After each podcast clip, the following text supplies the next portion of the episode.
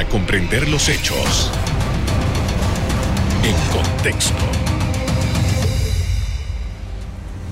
Muy buenas noches, sean todos bienvenidos y ahora para comprender las noticias las ponemos en contexto. En los próximos minutos hablaremos de la carrera mundial por la creación y la obtención de las vacunas para la prevención del COVID-19.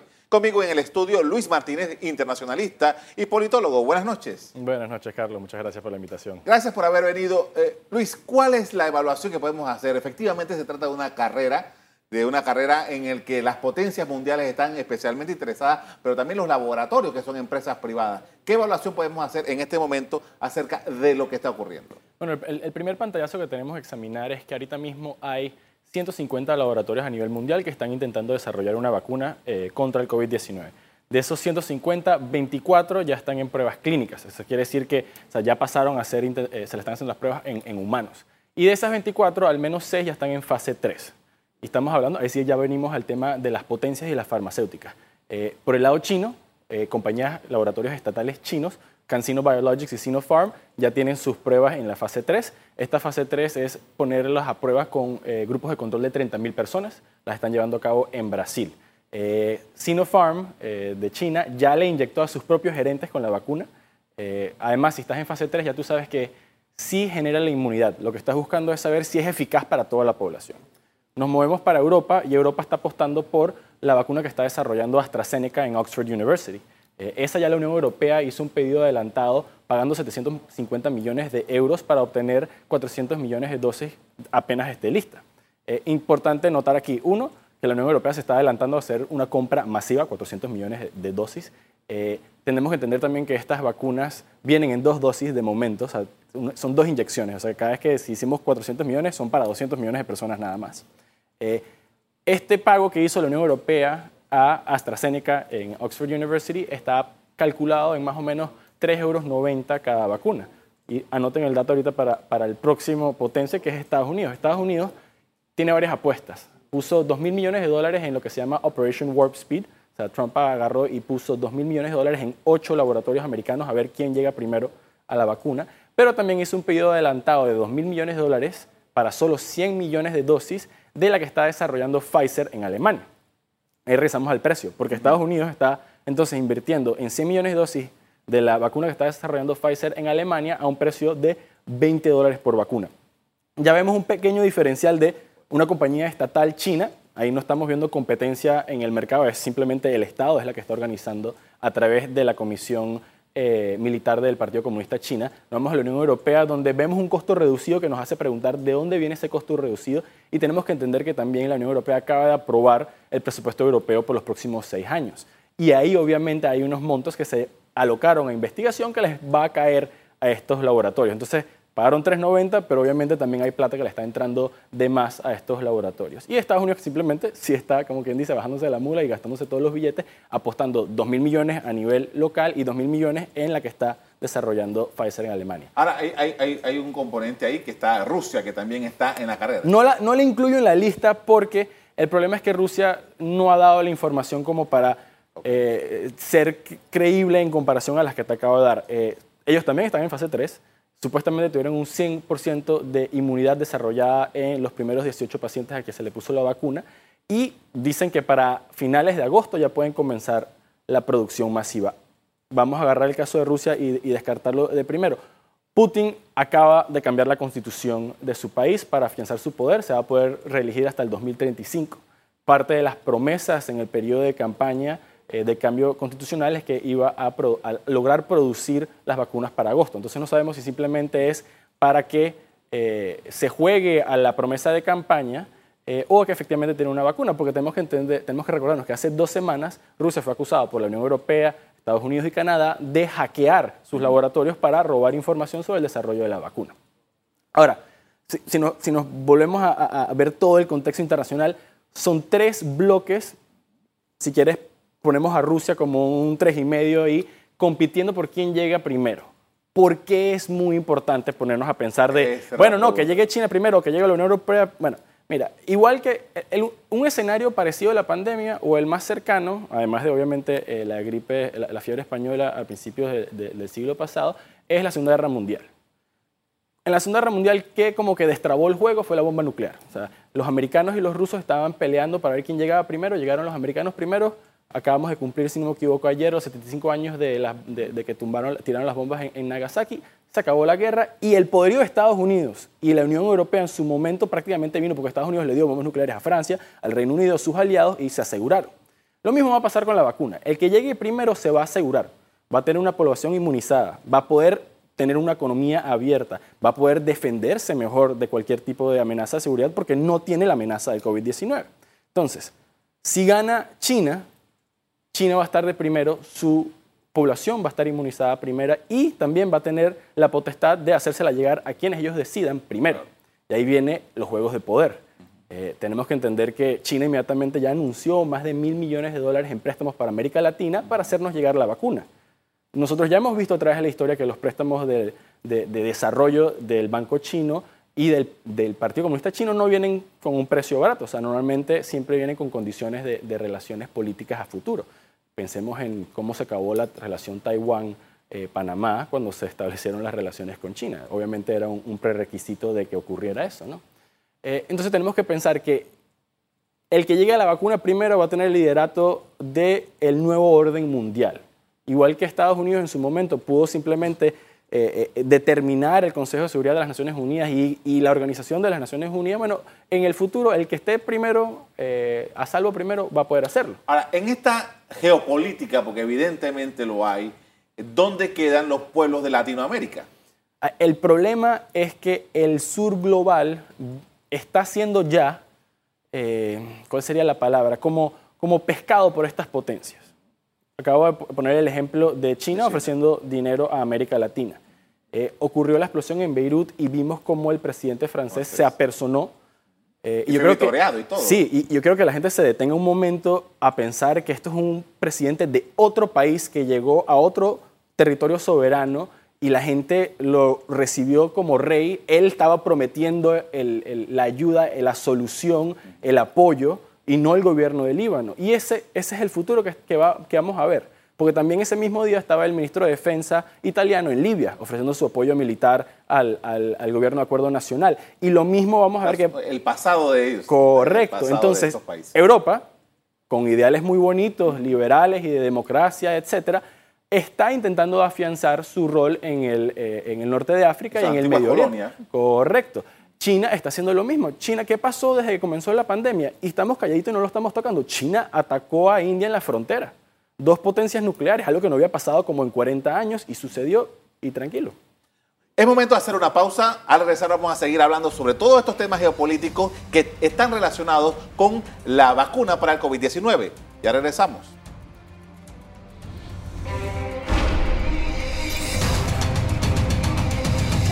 Estamos de regreso hablando sobre los múltiples desarrollos para la obtención de una vacuna para contrarrestar el impacto del COVID-19 en el mundo con el internacionalista y politólogo Luis Martínez que nos acompaña acá en el estudio. Estamos hablando acerca de todo el tema geopolítico, pero eh, eh, y hablamos sobre cómo queda Latinoamérica en esto, pero ¿y cuándo vamos a tener esa vacuna? Sí, o sea, muy importante entender de esto de estas 24 que están en pruebas clínicas y 6 que están en fase 3. Es que primero, si todo sale bien, la vacuna estaría aprobada para uso general para finales del año que viene. Cuando escuchamos a Trump o otras personas decir que para finales de este año vamos a tener una vacuna, sí, pero con una aprobación para un uso de emergencia. Uso de emergencia que estamos hablando de zonas donde hay contagios masivos y bueno, vamos a no, esperar a las aprobaciones finales y utilizarla para por lo menos contrarrestar la crisis o, por ejemplo, inmunizar a, poblaciones vulnerables como son la gente de mayor de 65 años. O sea que una vacuna de uso general para finales del año que viene. Y eso es en los lugares donde las producen. Después tienen que producirla de manera masiva y hacerla llegar a otros países del mundo, que entra primero a qué precio y cómo se van a vender, qué van a regular, va a ser competencia libre mercado. Entonces, ¿acaso los países ricos van a tenerla primero que nosotros? Y la segunda también es simplemente la capacidad de producción. Eh, AstraZeneca solo tiene capacidad de producción de mil millones de vacunas al año. Somos 7 mil millones de personas en el mundo. O sea, ya estamos hablando de que si fuese la única que logra terminar la carrera y no se aumentan las capacidades de producción, tardaríamos siete años en, inmunizar al mundo. Dicho sea de paso, leí un artículo en donde ya había algunas, algunos convenios entre algunos laboratorios para que eventualmente se puedan reproducir estas ah, vacunas en cualquiera de estos laboratorios. Brasil. Y entonces ahí lo que tenemos que ver es qué están haciendo nuestros gobiernos para garantizar eh, una seguridad para nuestra población en el futuro. Brasil agarró inmediatamente, se hizo un convenio con tanto AstraZeneca en Oxford University en Inglaterra como CanSino Biologics en China para las pruebas de fase 3 se hicieran en su país. Claro, eso viene con el riesgo de que obviamente estás inyectando a por lo menos 60 mil, porque son dos pruebas clínicas, personas con algo que no está probado. Claro. Pero también entonces en, de la parte de la negociación fue 70 millones de dosis de cada una de las vacunas apenas esté lista. Entonces Brasil tiene eso garantizado, una población mayor a 70 millones, pero bueno, es un comienzo, ¿no? Que estamos, ayer el presidente Cortizo tuiteó que se reunió con el Consejo de Vacuna y yo me quedé como, ok, qué bien, o sea, ¿qué, decidieron? ¿Qué van a hacer? Hay que darle un timeline al país. O sea, si ya, yo, si ya sabemos que va a tardar más de un año en que le llegue a, los países del sur global, que el gobierno empiece a dar esa comunicación para que las empresas se preparen, para que la gente se prepare, para que tengan una realidad de qué es lo que viene en el, futuro. No simplemente dar buenas noticias como decir, sí, no, no, Trump dijo que para finales de año va a estar lista. Pero bueno, de esto quiero rescatar algo muy importante de por qué hay que ver que hay tres potencias que, están, que están, pueden llegar a tener la vacuna primera. Y es por los valores que representan y lo que buscan para un futuro. Y los tres han dicho, Estados Unidos, China y la Unión Europea, tienen ya desde el comienzo del año dando una pauta de qué es lo que ellos van a buscar. La Unión Europea ha sido muy, muy clara. Su, su proyecto a futuro es consolidar el mercado único más grande del mundo en Europa. Es ser mucho más proteccionista de la entrada de otros tipos de comercio al mercado único europeo. O sea, es, una, es un proteccionismo regional que obviamente igual va a tener políticas de desarrollo sostenible, ecológicas. Ahorita que, que, aprobaron el presupuesto europeo, eh, un gran porcentaje de las inversiones tienen que estar de acuerdo al Pacto Verde Europeo eh, son democracias liberales en su mayoría, o sea que si ellos ganaran, como que de repente el futuro no es tan feo, pero hay que darnos cuenta de que los intereses claros de la Unión Europea es simplemente protegerse y poder ser un líder independiente a nivel mundial de los Estados Unidos. Eso está claro. China al revés, China dijo, yo quiero ser el nuevo líder del orden mundial, claro, lo dijeron, dijeron que quieren liderar a través de nuevos estándares tecnológicos. O sea, no hay una consideración importante por libertades fundamentales del individuo, sino simplemente eh, un desarrollo económico apalancado en unas tecnologías promovidas desde China. Y ahí viene el tema Huawei. Claro. Entonces, ¿por qué, dice, ¿por qué Luis está hablando de Huawei cuando estamos hablando del COVID-19? Bueno, en enero el gobierno del Reino Unido, por ejemplo, que venía victorioso de haber aprobado el Brexit, había dicho, ¿sabes qué? Nosotros vamos a permitir que China, 35% de Huawei, construya nuestras redes 5G en el país. Y eso, eso es una movida de decir, bueno, yo voy a agarrar y jalar China por un lado, Estados Unidos por el otro y hacer negocios con Europa. Viene la pandemia, quedan muy debilitados. Se están alineando los poderes del mundo. ¿Qué pasa? El Reino Unido se echa para atrás, cancela, dice que Huawei es peligroso y se alía con los Estados Unidos. La gente va a tomar bandos. Claro. Eh, y, hay que alinearse. Ahora, eso, eso me lleva a, mí, a, este pensamiento porque eh, has, descrito todo el plan de la Unión Europea, pero eh, el, tema de la vacuna está asociado al Reino Unido a una organización, a una universidad, a un laboratorio que está en el Reino Unido. Entonces, ese Reino Unido que ya no es parte de cómo salía para esto. Bueno, pero, ya, pero es que de todas maneras, por ejemplo, el tema de investigación científica y de temas educacionales, igual creo que, si no me equivoco, sigue compenetrado. Eh, y el Brexit no se ha eh, consumado. o sea, estamos esperando diciembre todavía, que puede ser con acuerdo o sin acuerdo.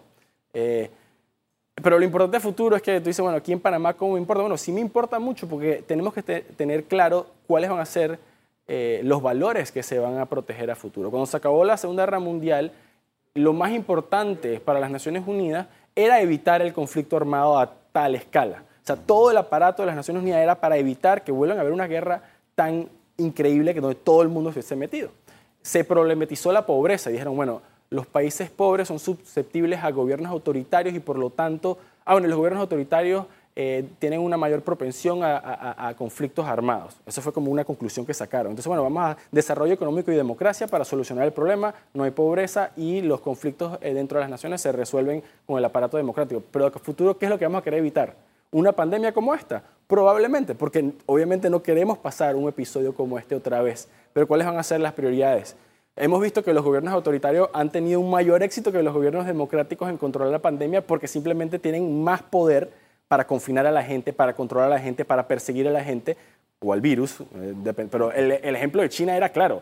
le sellaban las puertas a la gente y quedaban encerrados dentro de sus apartamentos. Habían drones volando por las ciudades alertando eh, un sistema de crédito social versus un país democrático y liberal como los Estados Unidos, donde cada estado tomó decisiones por separado y obviamente eh, eh, el resultado fue terrible. Y la gente sale y, reclama su derecho a salir. Correcto. Entonces, ¿por qué es importante? Porque lo que pasa en el futuro va a determinar si la democracia sobrevive o no por ejemplo, ya aquí en Panamá y en la región hemos evidenciado que la democracia parece que es simplemente como un show, así como a veces hay gente que es católica de cultura, bueno, nosotros somos, tenemos la democracia de cultura porque la verdad es que los, derechos no se respetan y la desigualdad es desproporcional. ¿no? Vamos a hacer una pausa en este momento. Al regresar seguimos hablando sobre los entretelones que hay con esto de poder lograr una vacuna en todo el mundo. Ya regresamos.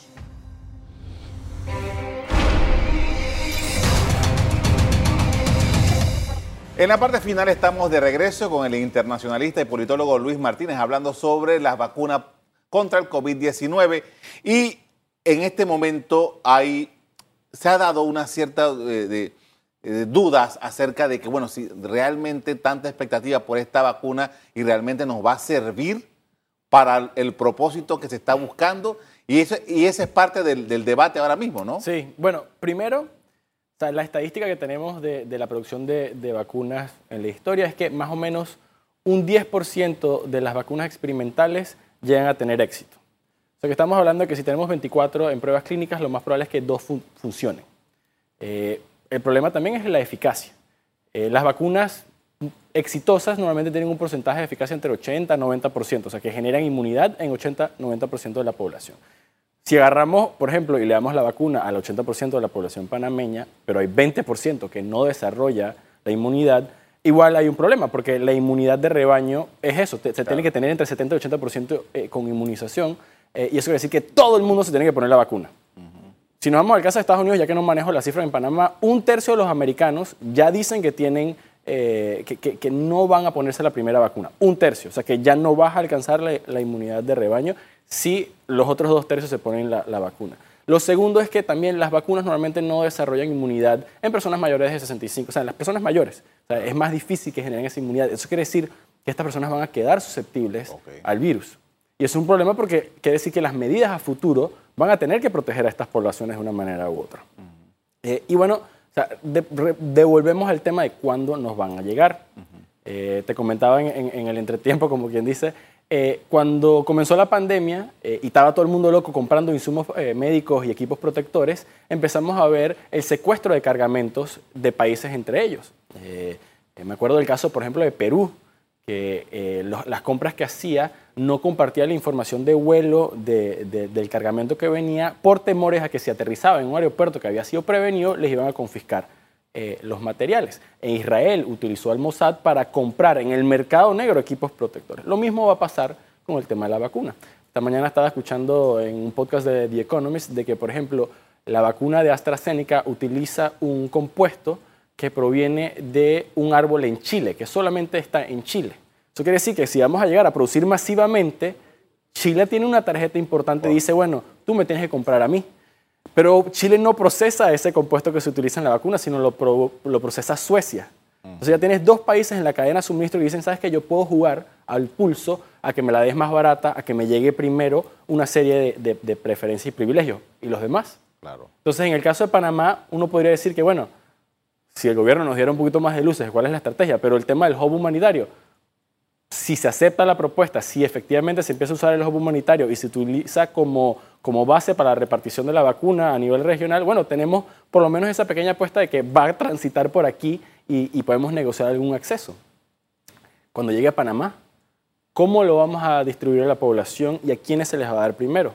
¿Y qué conflictos van a surgir de eso? Así es. Porque si la ponemos en el mercado y entonces solamente la gente con recursos económicos puede llegar al problema.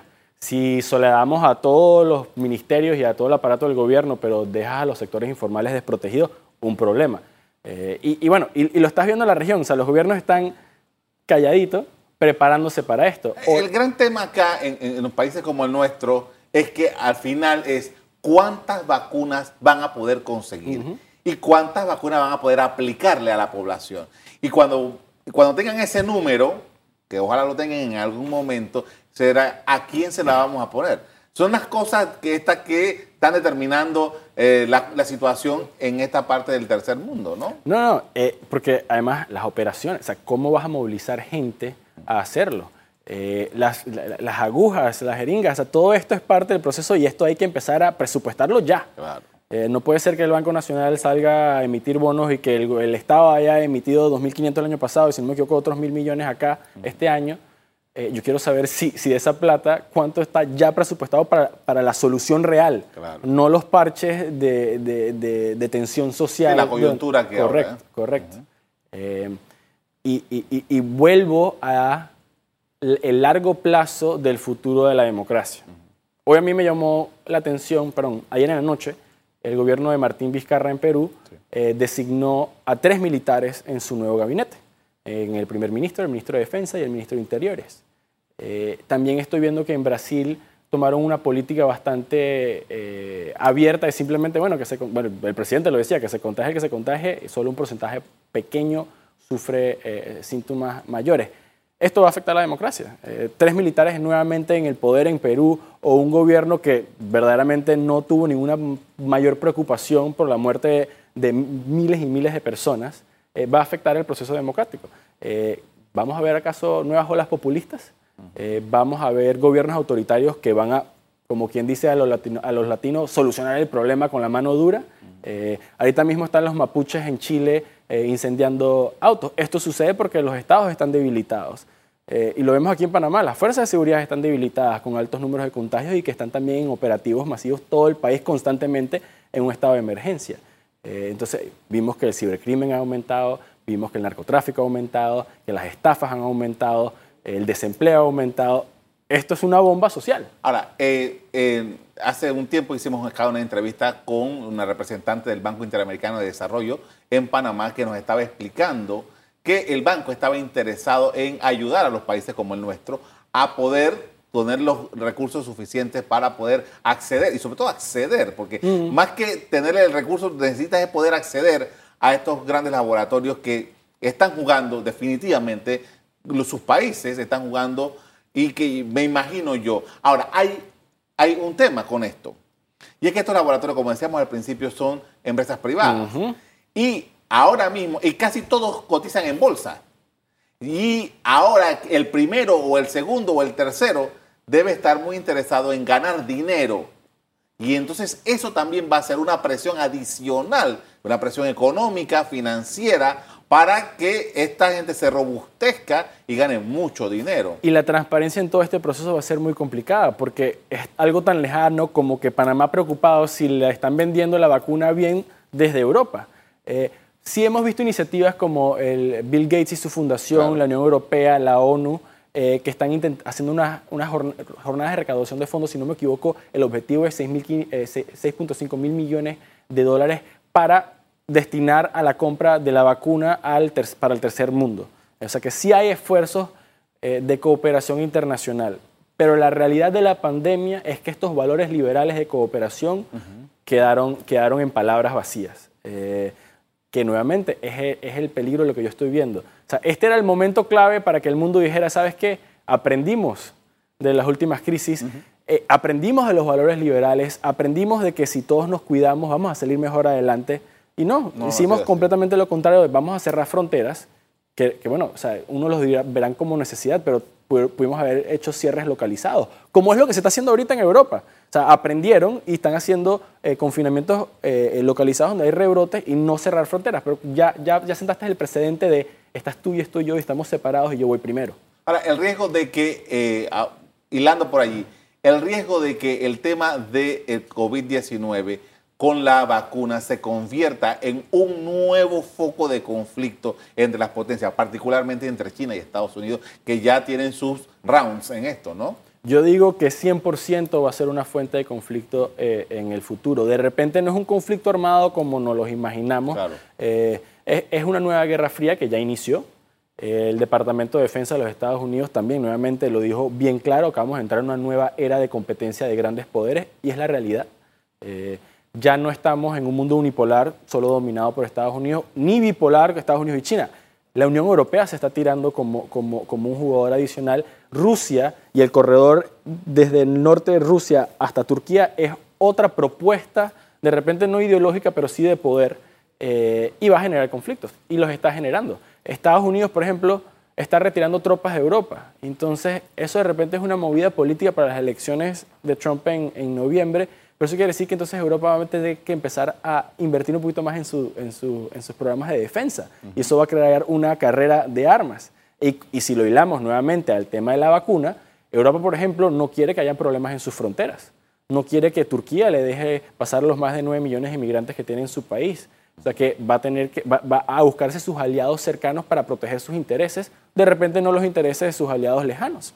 Eh, y, de, y el, de, ahí lo que hablábamos antes, de las movidas de Italia, correcto. la movida de Macron. Y entonces, estar ahí. lo comentabas tú, son, son unas mentalidades coloniales. Eh, y uno dirá, bueno, que, o sea, qué feo utilizar ese término, son, ya, ya, hemos evolucionado.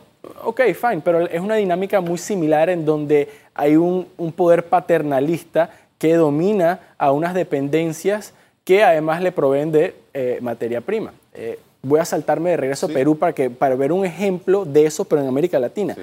A mí me preocupa que la movida de los militares en el poder responda a la necesidad o a la presión que está recibiendo el gobierno peruano de reactivar al 100% la actividad minera, mm. porque ellos son el productor más grande de cobre del mundo y China es el comprador más grande de cobre del mundo porque lo necesita para su industrialización. Entonces uno dirá, ¿a qué está respondiendo eh, los intereses del gobierno peruano ahorita mismo? ¿A la emergencia de salud pública o a unas presiones reales, políticas y económicas mundiales? ¿no?